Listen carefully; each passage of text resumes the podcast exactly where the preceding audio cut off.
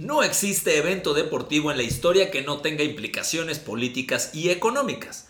De hecho, el deporte es casi siempre un pretexto, una justificación. Pero ¿qué pensarías si te contáramos que un partido provocó la ruptura entre dos países, miles de muertos y cientos de desaparecidos? El día de hoy te hablaremos de la guerra del fútbol.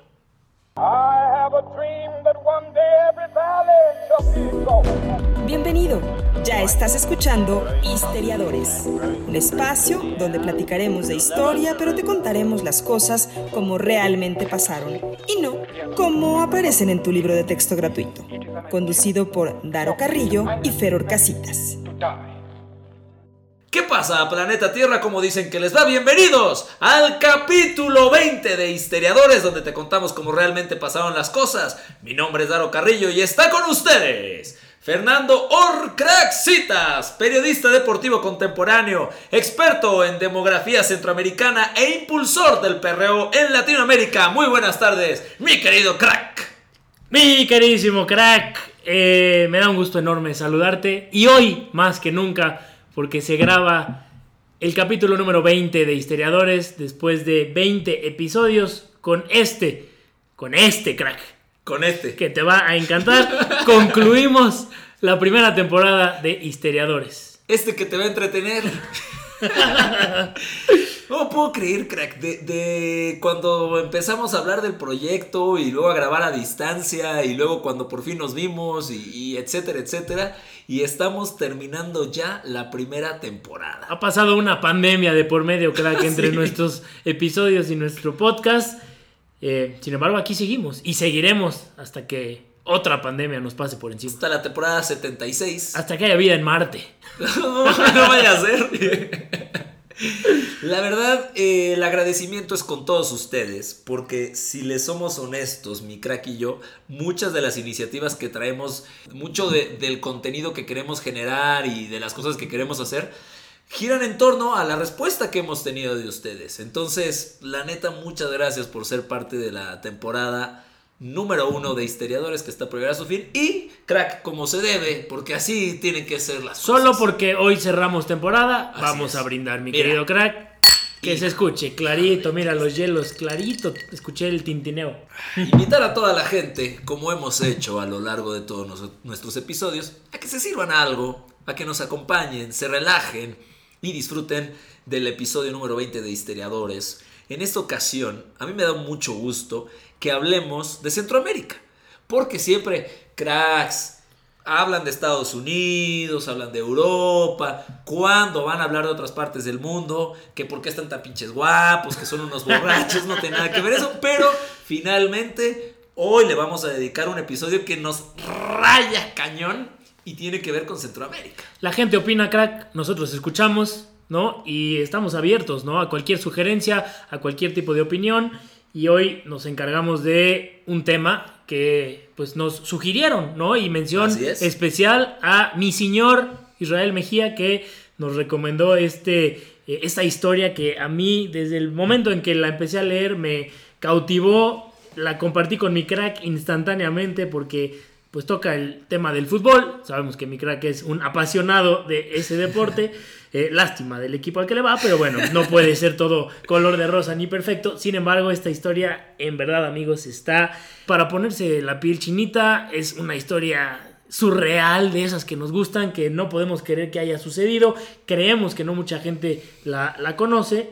Eh, y como decía mi crack, ¿no? nos vamos a trasladar a el centro del continente americano. Así es, 1969, del 14 al 18 de julio, El Salvador y Honduras se enfrentaron en un conflicto que dejó varios muertos y mucha gente desaparecida, desplazada. Esto se llamó la guerra del fútbol. Pero ese término no crean que lo inventamos nosotros, mi crack.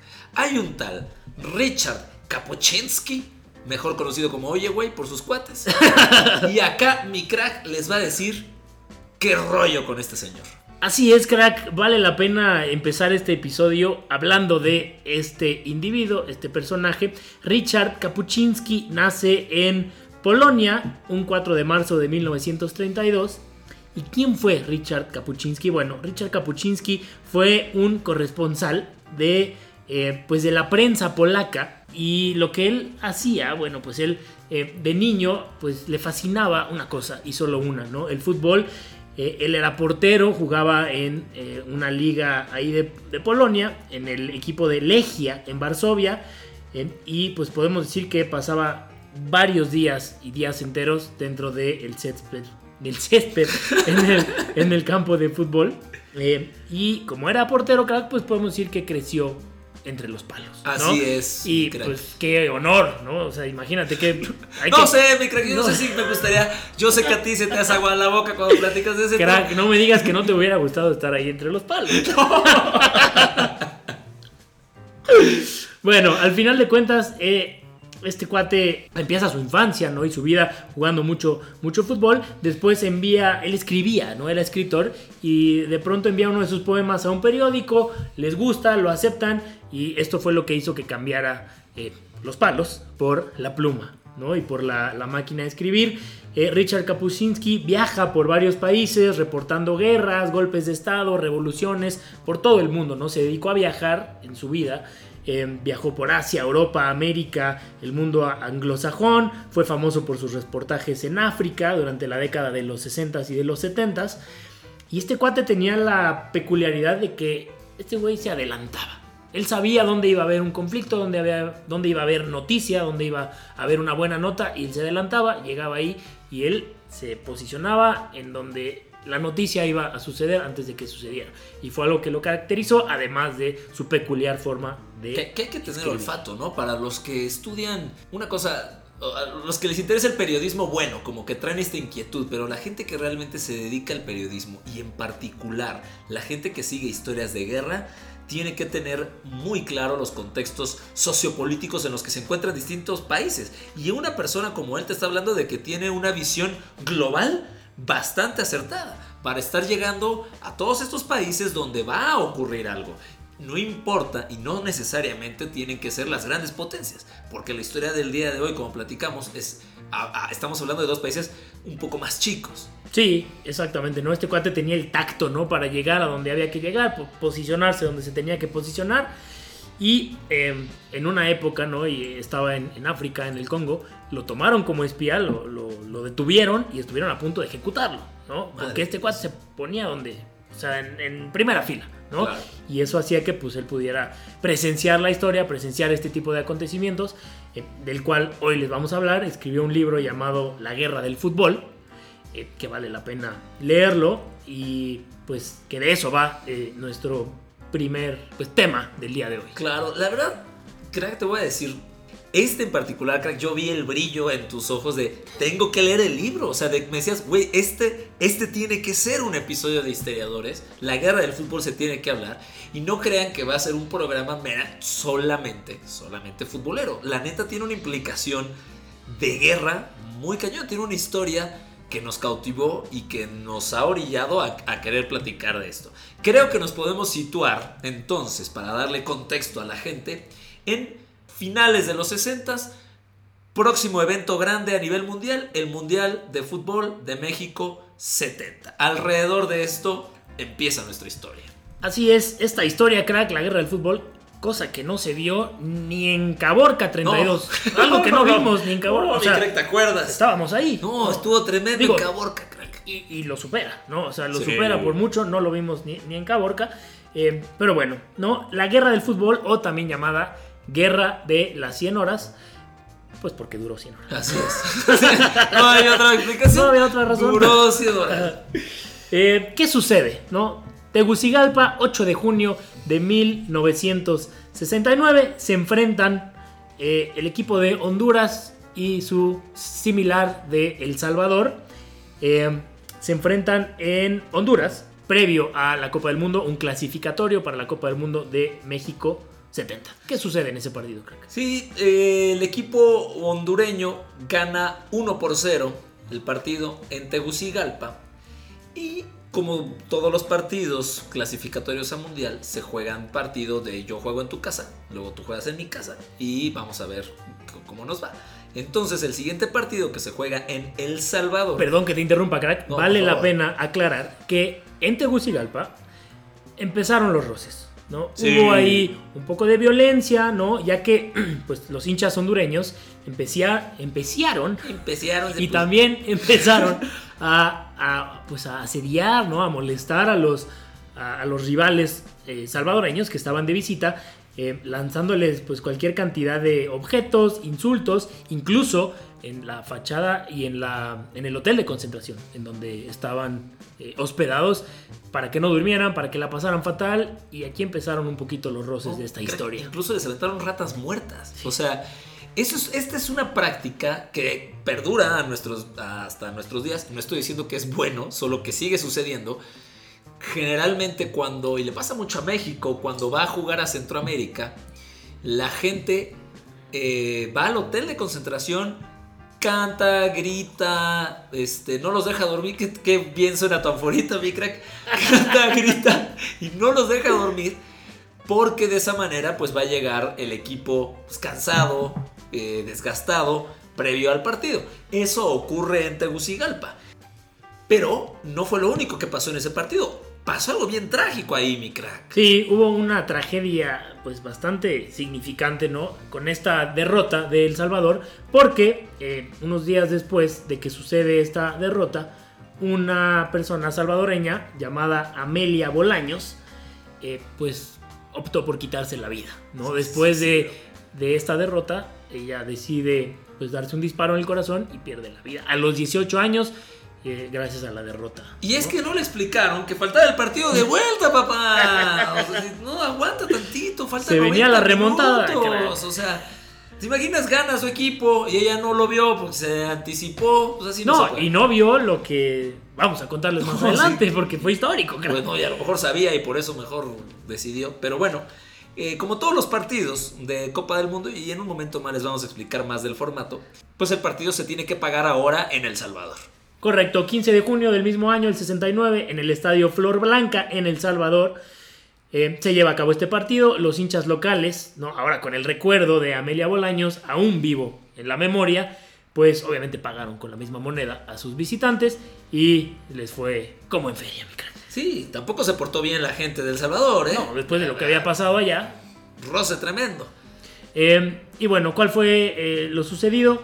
Eh, incluso los hondureños de camino al estadio en El Salvador tuvieron que ser escoltados por carros blindados del ejército porque la gente estaba muy molesta. y bueno, ¿qué sucede en el partido? Pues El Salvador se impone 3 a 0, una rotunda victoria eh, y todo se decidiría ahora en un partido de desempate. Primer partido 1-0, segundo partido 3-0. Ustedes preguntarían, como yo me lo pregunté, ¿por qué un tercer partido, crack? Claro, lo que ocurre es que el formato antiguo, anterior, que ya está en desuso, decía que si tú ganaste 15-0 el partido de ida y tu rival ganó 1-0, no importa, empataron en juegos ganados. Entonces, eh, el formato ahora se rige bajo cantidad de goles. Si se juega primero en tu casa y luego en mi casa. Y el que más goles a- anotó, pues ese es el equipo que se lleva la victoria. Como ya se había jugado en El Salvador y ya se había jugado en Honduras, se tenía que buscar un territorio neutro para este partido de desempate. ¿Qué mejor escenario que el Estadio Azteca, que iba a ser sede de la Copa del Mundo de 1970? Sí, y un, eh, un territorio neutro eh, en el estricto sentido de la palabra. Sí, sí, ¿no? sí. Porque había que encontrar un terreno neutral después de eh, pues las agresiones que había sucedido tanto en Honduras como El Salvador y se decide que eh, fuera aquí en la Ciudad de México.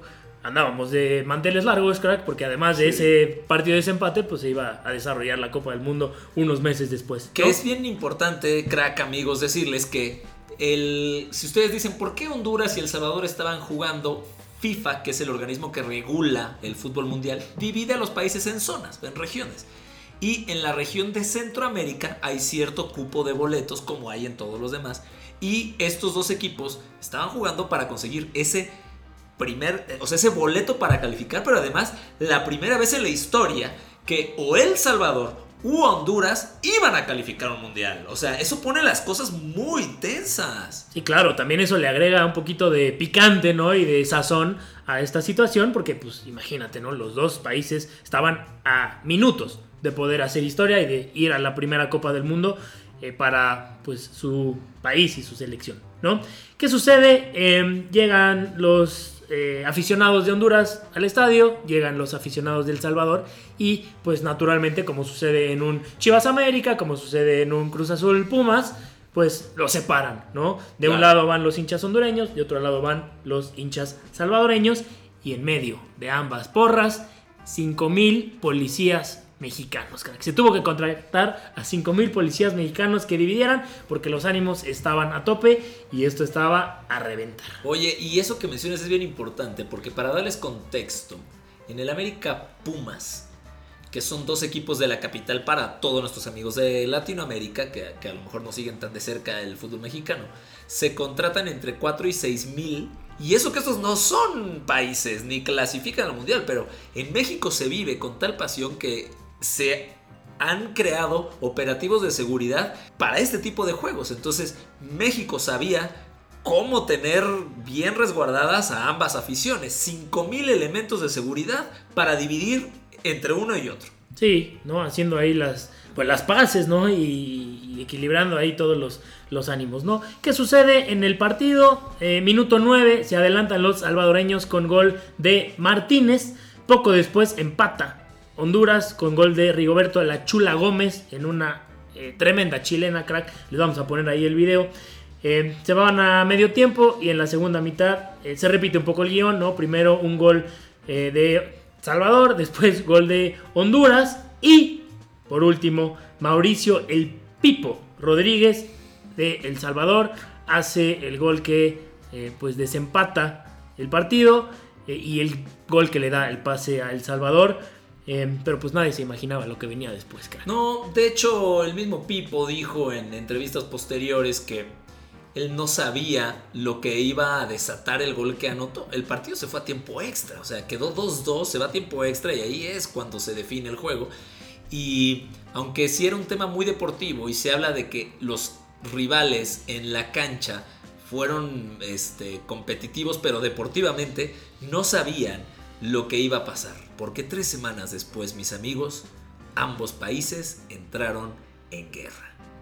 Es correcto, las camisetas de fútbol fueron cambiadas por camisetas de guerra, las botas y los tacos por eh, botas militares, ¿no? Y los balones por bombas. De alguna manera había estallado la guerra del fútbol, crack. ¿Tú, ¿Tú has cambiado balones por rifles, crack? No, jamás, crack. No, dime la no, verdad, no, no. pasa nada, estamos en Aquí te cuento las cosas como pasaron. sí, eso Siempre, ¿no? Y hablando de... Mira.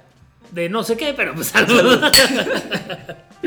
bueno, pues así es, ¿no? Los ánimos en estos tres partidos eh, pues empezaron a subir de tono al grado que eh, el día del partido, del tercer partido del desempate, Salvador rompe relaciones diplomáticas con Honduras y aquí es cuando ya pues de alguna manera eh, pues comienza ¿no? esta guerra que digo pasa tres semanas después pero ahí como que ya empezaba a haber un tema un poco más político, un tema un poco más diplomático en donde se rompen completamente las relaciones, ¿no?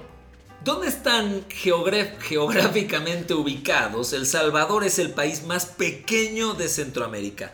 En ese momento tenía una población cerca de los 3 millones de habitantes.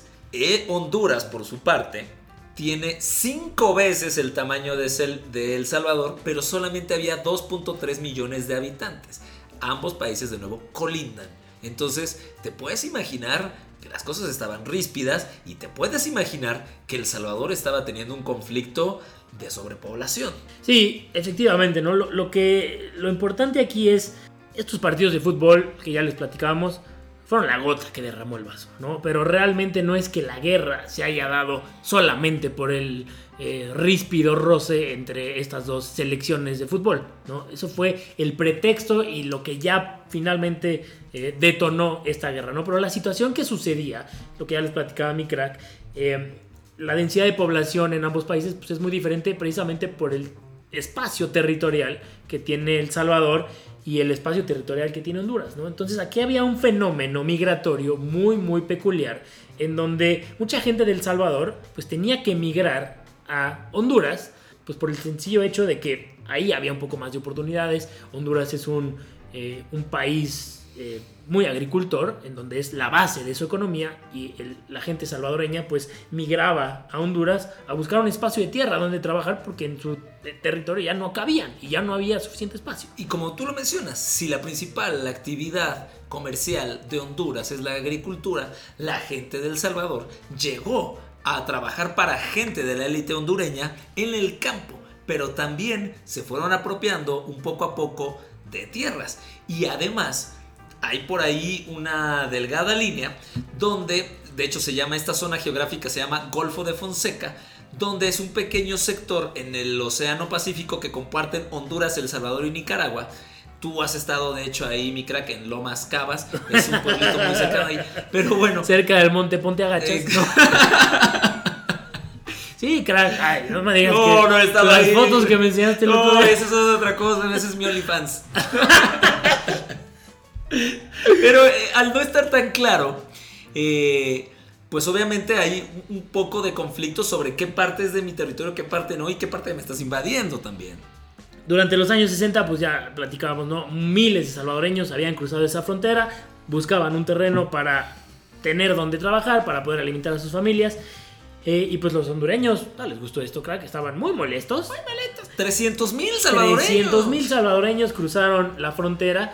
eh, y pues muy curioso, ¿no? Este efecto migratorio que pues a lo mejor muchas veces vemos eh, en nuestro país, de nuestros vecinos sureños hacia acá y también de nosotros hacia Estados Unidos, ¿no? Este tema de, de brincar fronteras es algo que se ha visto a lo largo de la historia en muchos países. Y del, exacto, y del planeta. Sí. Porque en Europa se quejan todos de lo mismo con sus vecinos africanos y países Medio Oriente eslavos. también. Exacto. No, sí. y ahora estamos invadiendo a Marte, entonces pues también allá Sí, estar un poco molestos los, eh, Los marcianos. Los marcianos, están, Bueno, en 1969 los hondureños crean una cosa que se llama la Mancha Brava, ¿no? Este fue un grupo paramilitar clandestino y su único objetivo era expulsar a esta gente salvadoreña que estaba invadiendo su eh, territorio, ¿no? Desde entonces, bueno, pues las relaciones entre ambos países se tensaron mucho porque los periódicos llevaban a cabo... Ah, esto es importante, crack. Eh, también esta guerra, eh, pues, toma un poco más de forma porque por los medios de, pu- de publicidad, por los medios de comunicación, Correcto. que le echaban leña al fuego, ¿no? Y empezaban a calentar mucho más, eh, pues, los ánimos, ¿no? Eh, periódicos y desplegados en primeras planas de ambos países, en donde decían, váyanse los salvadoreños y los hondureños nos están expulsando y, y- y ahí también, ¿no? Los medios de comunicación empezaron a jugar un papel bastante Es que esto, esto que mencionas es bien importante y de hecho por aquí de repente hay tintes sobre lo que Kapuczynski relata en su libro y relata sobre, es- no solo en el libro, sino también que nos ha servido a nosotros de información para poder alimentar este tema. Los medios de comunicación siempre han buscado, y es lo que ven de crack, la nota roja. O sea, un titular que pudo haber sido un 3-2 y este, vas al mundial por primera vez es diferente a la guerra del fútbol, este, se encienden las pasiones, la gente lo lee y es una especie de propaganda, es una especie de llamado a la violencia. Y eso sucede a la fecha. Sí, totalmente, ¿no? Los, medios de comunicación juegan un papel fundamental. Eh, pues ya lo platicaba ahorita mi crack, ¿no? Eh, el, título de este conflicto, pues Kapuczynski se lo pone como la guerra del fútbol, ¿no? Pero realmente también es conocido como la guerra de las 100 horas, ¿no? Sí. Entonces, pues, ¿cuál tiene más, eh, pues, más onda, ¿no? ¿Cuál jala más Claro. eh, publicidad? ¿Cuál tiene más marketing de trasfondo? Pues la guerra del fútbol. Claro. En enero de 1969, Honduras se niega a renovar el, tra- el Tratado de Migración entre los dos países y el Instituto Nacional Agrario anuncia públicamente que le iba a aplicar el 68, o sea, el artículo 68. Ah. Cerca. Cerca, de la- por poquito. Por poquito, imagínate, les aplica el 69, estamos hablando de otro tipo de guerra. que Y no es guerra. Afectaba directamente a los, a los salvadoreños, pues estipulaba que solo los hondureños por nacimiento podían acceder a la tierra. O sea, todo lo que ustedes están trabajando, mis canales, de regreso, porque no van a tener ningún derecho sobre esas tierras. La tierra es de quien la trabaja, así es. como las novias es de quien la trabaja. Y las, decían, las mujeres dice, y la ¿no? tierra Eso. son de quien las trabaja. Totalmente de acuerdo. Bueno, en poco más de cuatro días que duró esta guerra, hubo eh, la muerte de 6.000 personas y más de 20.000 fueron heridas. en esta lucha entre países vecinos. Em, que pues hasta este momento de alguna manera habían convivido como hermanos hasta que pues les cayó em, la guerra del fútbol, crack. Sí, es que además está cañón, ¿no? Porque justo hasta este momento nosotros empezamos con el relato sobre el partido. Más bien fue al revés, o sea, los conflictos, conflictos estaban existiendo y en medio de esta tensión política, de esta presión para también para los líderes salvadoreños y hondureños, protestas civiles, gente muriendo en la frontera, en este espacio al rojo vivo en carbón es cuando se disputan tres partidos. Entonces, se pueden imaginar que es un pretexto tremendo y un escándalo a nivel internacional.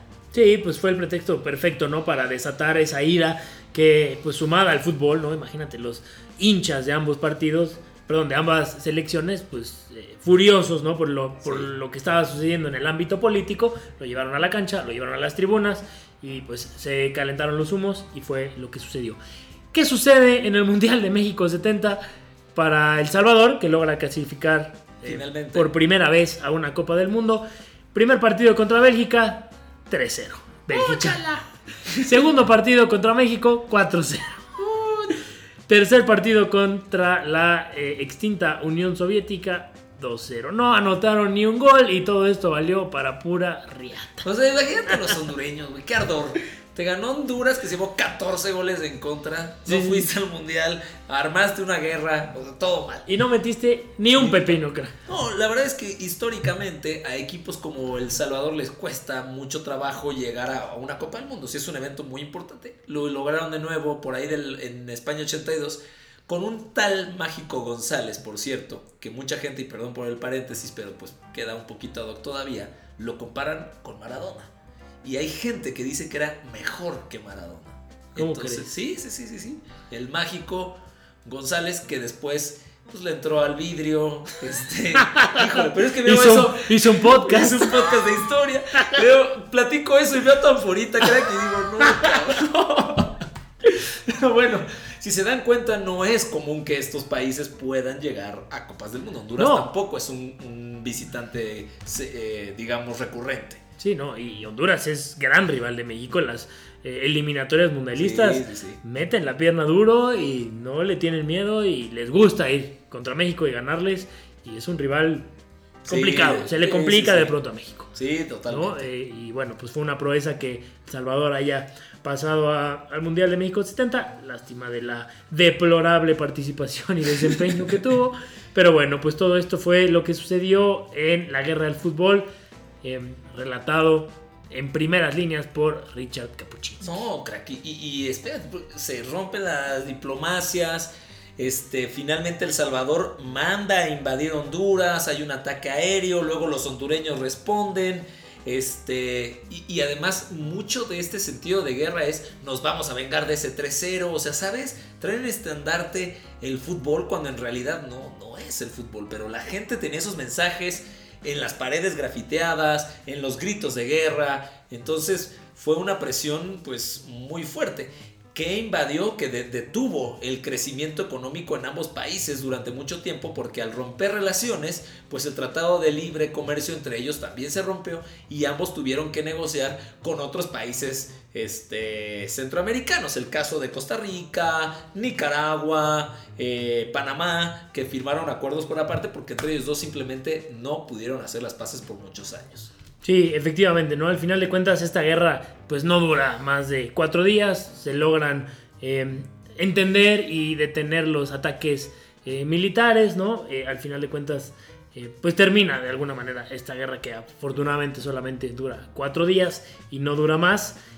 Pero bueno, pues queda ahí para la historia porque pues es muy curioso que haya sucedido en medio de estos tres partidos y que este cuate le haya apodado la guerra del fútbol y que así se le va a quedar por el resto de la historia, crack. Sí, es verdad. Y te hace pensar, ¿no? ¿Cuántos, cuántos grupos extremistas también hay y que tienen implicaciones políticas? Eh, Di Canio era un jugador italiano de la Lazio que es el archirrival de la Roma y trae tintes, este tipo trae, y traía ideología fascista y cuando metía gol saludaba como Hitler y, y levantaba muchas pasiones y levantaba este, grupos radicales. Entonces, este tema de fútbol, religión, fútbol, política, ha existido siempre y en todos lados. Pues de alguna manera es un fanatismo, ¿no? Es un fanatismo. Hay mucha gente que es fanática y que lo lleva a otros extremos, ¿no? Eh, pues no por nada tienen que poner a veces, pues, ejército o a la policía en los partidos, porque Claro. si no se salen de control las cosas. Y ya lo platicábamos, ¿no? O sea, el tema del fanatismo también en la religión, pues es lo que ha causado también ciertas guerras a lo largo de la historia. Y estos conflictos, pues también es triste, pero a veces se trasladan a la cancha, ¿no? Y no pasa de ser un, eh, pues un evento familiar, ¿no? Un acontecimiento ahí para divertirse, donde hay un poco de rivalidad y lo, lo llevan a otros aspectos y donde otros temas políticos y, y sociales, pues se ven reflejados en el fútbol. No, a estos tipos les costó 10 años para firmar el- un tratado general de paz después de la década perdida de los años 80, como le dijeron ellos mismos, porque perdieron mucho tiempo valioso.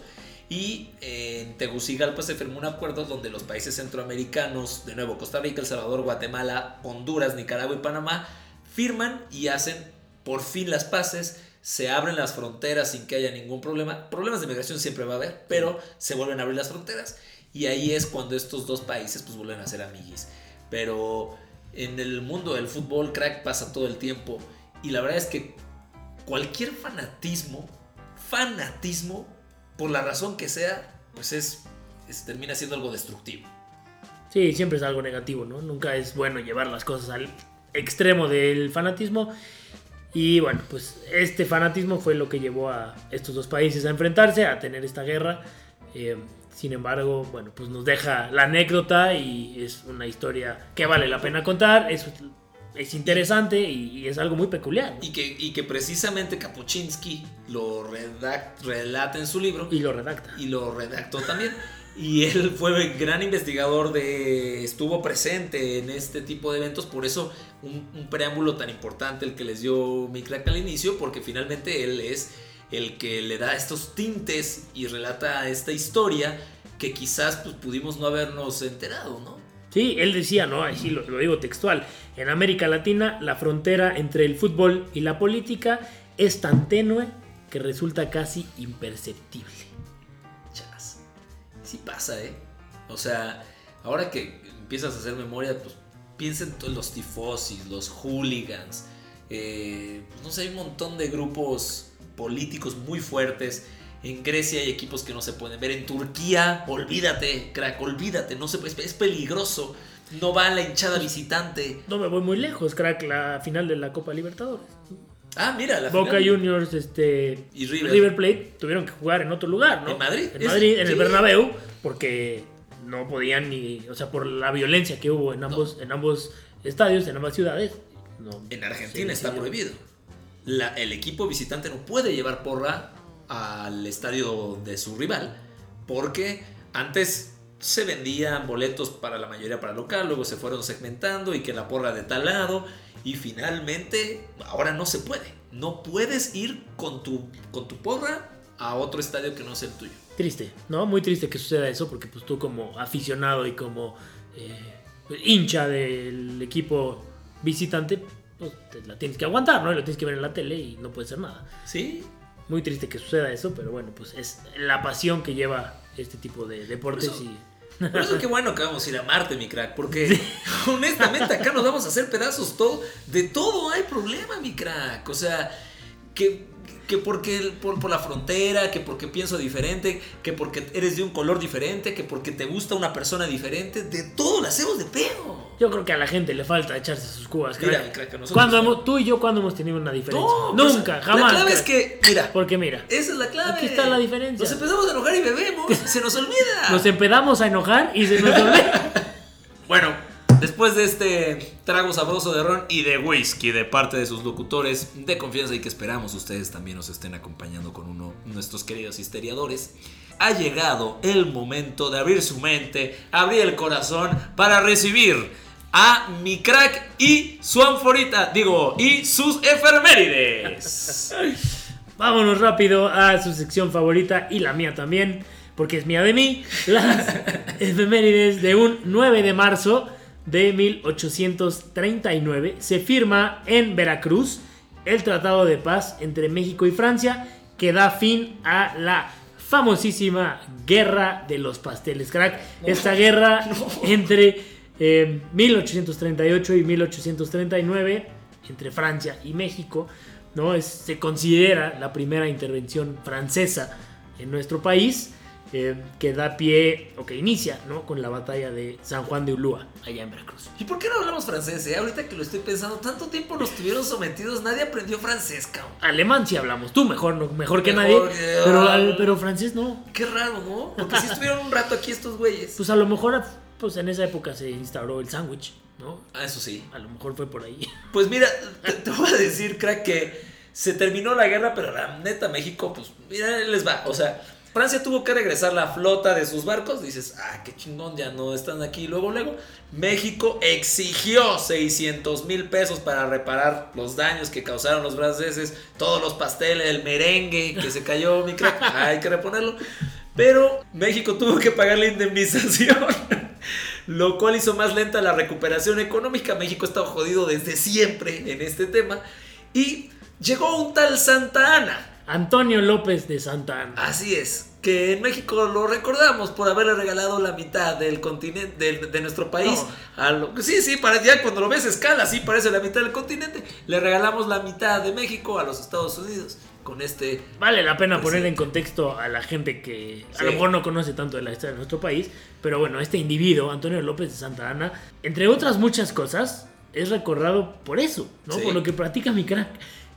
Vendió la mitad del territorio. Imagínense que en su país, en donde nos escuchen, ya sea en Polonia, ya sea en Japón, porque hay mucha gente que nos escucha en Japón. Crack. Sí, Okwa. eh, y otros idiomas de tantos que francés? sabemos. Pero hagan de cuenta que este cuate decidió vender la mitad del territorio del país, ¿no? Y por eso fue recordado y será recordado, entre otras muchas cosas. No, ya me cabroné con tu efeméride, mi me acordé del pinche Santana que no sirvió ni para tres cosas. Perdió una pierna en la guerra precisamente contra los franchutas. Y bueno, pues eso fue entonces la guerra de los pasteles. ¿Y qué otra efeméride tenemos? Esta es una efeméride muy particular de eh, nuestro país y de los mexicanos, porque un 9 de marzo de 1944 nace en nuestro país Leopoldo Roberto García Peláez Benítez, mejor conocido como Polo Polo. Sí. Déjame. Híjole. Me voy a poner de pie, Te crack. paras porque- de pie. Porque esta efeméride lo amerita. No, mi salud, mi crack. El sensei Polo Polo, crack. La neta, para toda la gente que quizás no conozca, vale la pena que busquen videos de Polo Polo en YouTube. En una época en la que el tema de la grosería, el albur, no está tan abierto, se conoce, se habla, pero no está tan abierto, aparece gente como Polo Polo. Sus chistes son una especie de monólogo. Realmente el final del chiste, mi crack, es lo de menos ya. Lo de menos. Todo el camino. Todo está en la forma. Todo el camino al final del chiste es graciosísimo. Y Polo Polo fue un icono de la comedia durante muchos años. Sí, él hace también algo, es pionero en algo, además de lo que ya dices, ¿no? Del albur, de el chiste rojo, de entrarle sin ningún tipo de Claro. filtro a la comedia. Él hace algo que pues mucha gente no hacía antes, grabar cassettes y grabar Sí. discos de sus shows, de sus chistes en vivo, ¿no? Y eso era algo que no se hacía normalmente, ¿no? Y creo que fue gran parte de lo que lo llevó a, a la, a la fama, ¿no? Y a, a la cúspide de, de la comedia, ¿no? Para mí es de los comediantes más fregones que ha habido en nuestro Sí. país. Obviamente es un tipo de comedia muy específico, muy rojo, muy eh, arriesgado, muy aventado, sin ningún tipo de filtro, pero ese cuate es... Para Sí, mí es es, un sensei. Y, que, que recordamos con mucho cariño. Es una persona, es, está grande, Polo Polo de edad. Y eh, que han habido algunas teorías, la verdad no, no me consta, de que tiene Alzheimer o no. Y la verdad, ¿por qué dijeron que sí? Y luego él salió a decir que no, pero... pues, No se acuerda. Lo que- no se acuerda si tú. Hagan de cuenta este tipo de chistes así. A Polo Polo, este es un homenaje. Pero la verdad es que. Eh, pues, ¿qué dices? No puede ser un tipo que memorizaba chistes largos. Sus shows duran más No. de una hora. Espérate, no se los memorizaba, crack. Bueno. Ese cuate los desarrollaba. O Sí, sea, sí, sí, Yo sí, sí. quiero pensar, no, no me sé muy bien su método, pero yo quiero pensar que tenía un chiste y les tiraba la liga lo más que se pudiera y le metía ahí mucho de su cosecha en el Inter para hacer una historia Sí, muy, una- muy, muy, muy larga. Una habilidad mental muy cañona. Y entonces pues, contrasta un poco, no sabemos a ciencia cierta si tiene o no, pero actualmente ya está retirado de los micrófonos. Sin embargo, queda todo su legado, está hay mil videos de Polo Está, ahí Polo. está todo. Ahí y está todo. audios, audios es lo que más hay. Eh, yo un día, esta es una anécdota un poco más personal, pero yo un día en mi casa me encontré un cassette de él, ¿no? Eh, y decidí ponerlo, tenía, no sé, estaba en mi adolescencia, y yo creo que escuché un chiste de él, no sé, fácil 50 veces, crack. Así, sí, Buenísimo. chiste de 20 minutos, ¿no? Y lo ponía, y lo ponía, y lo ponía. Es un chiste de un viejito que va a un, con un abogado porque se quiere divorciar y el abogado le dice, pues como que, ¿por qué te quieres divorciar? Si ya tienes 90 años, pues ya estás en las últimas y este cuate se pone muy molesto. y ahí se desencadena toda una historia y toda una serie de insultos hacia el abogado. Es una joya, se los vamos a poner ahí en, en las redes para que lo escuchen. Y a mí, no estoy bromeando, ese chiste me marcó. Me marcó. Y ahí empezó la historia mágica musical de mi crack como comediante. Por favor, búsquenlo próximamente. Hacía lo que nosotros. Sí. ¿no? Hablaba al micrófono, contaba chistes y al mismo tiempo estaba bebiendo. sí, sí, sí, totalmente. Entonces somos parte de la escuela Y aprendimos. del maestro Tenemos Polo Polo. parte de su escuela. Y con esto estamos llegando al final del episodio 20 y de la temporada número 1. Yo no me voy a cansar de agradecer, mi crack, que estemos en este proyecto juntos, carajo.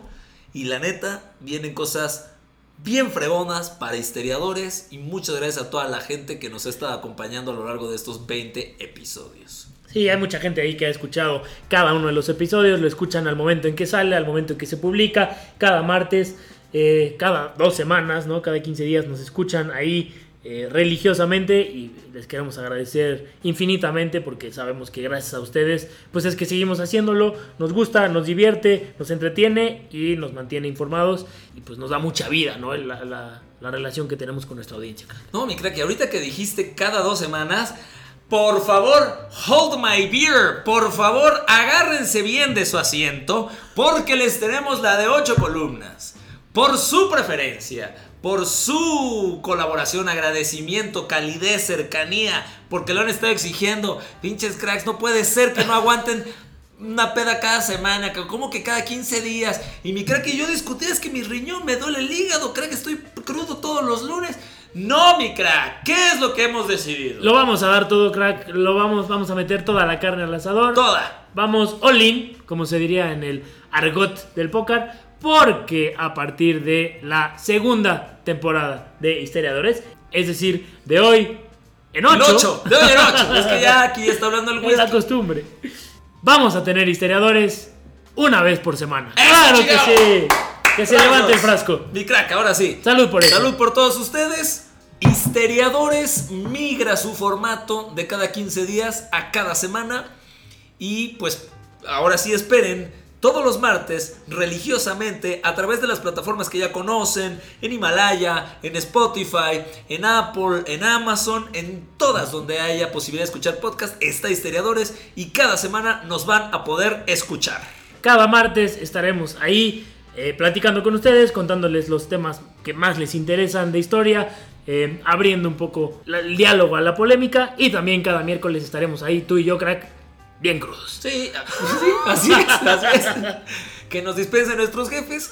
Por favor, estén muy al pendiente de las redes sociales porque vamos a abrir espacios para ustedes también. Queremos que sigan siendo parte de Histeriadores y queremos que tengan aún más participación. Entonces, ahí se vienen cosas bien fregonas que les vamos a estar compartiendo y estén bien al pendiente de nuestras redes sociales. Mi crack, un gusto fregón de carnales de que estemos aquí cerrando la primera temporada. No lo puedo creer, crack, ya vamos para un año próximamente. Y Historiadores nada más va para arriba, crack. A mí me emociona y me ilusiona mucho todo lo que viene, todas las novedades, eh, la innovación que vamos a tener. Eh, se vienen cosas padrísimas en redes sociales para que participen, para que estén ahí al pendiente, para que pues convivan, ¿no? Con nosotros. Y no les vamos a soltar mucho, pero próximamente tú podrás ser parte de Historiadores. ¡Qué nervios! Muy bien, pues muchas gracias a todos los que nos acompañaron en esta primera temporada. Está Fer Orcraxitas y Daro Crackrillo también con ustedes. Y ya nos tenemos que ir, mi Fer. No sin antes, por última vez, crack, Salud Salud. por 20 episodios. Así es, mi crack. Un abrazo a todo el mundo que nos escucha. Les agradecemos infinitamente su atención, su tiempo y nosotros nos despedimos y nos vemos la próxima semana aquí en Historiadores porque así pasaron las cosas y no como en tu libro de texto gratuito. Eso, chica. Damos por terminada la clase de hoy. Nos escuchamos la próxima semana en otro episodio de Histeriadores, donde te contamos cómo realmente pasaron las cosas. Obama out.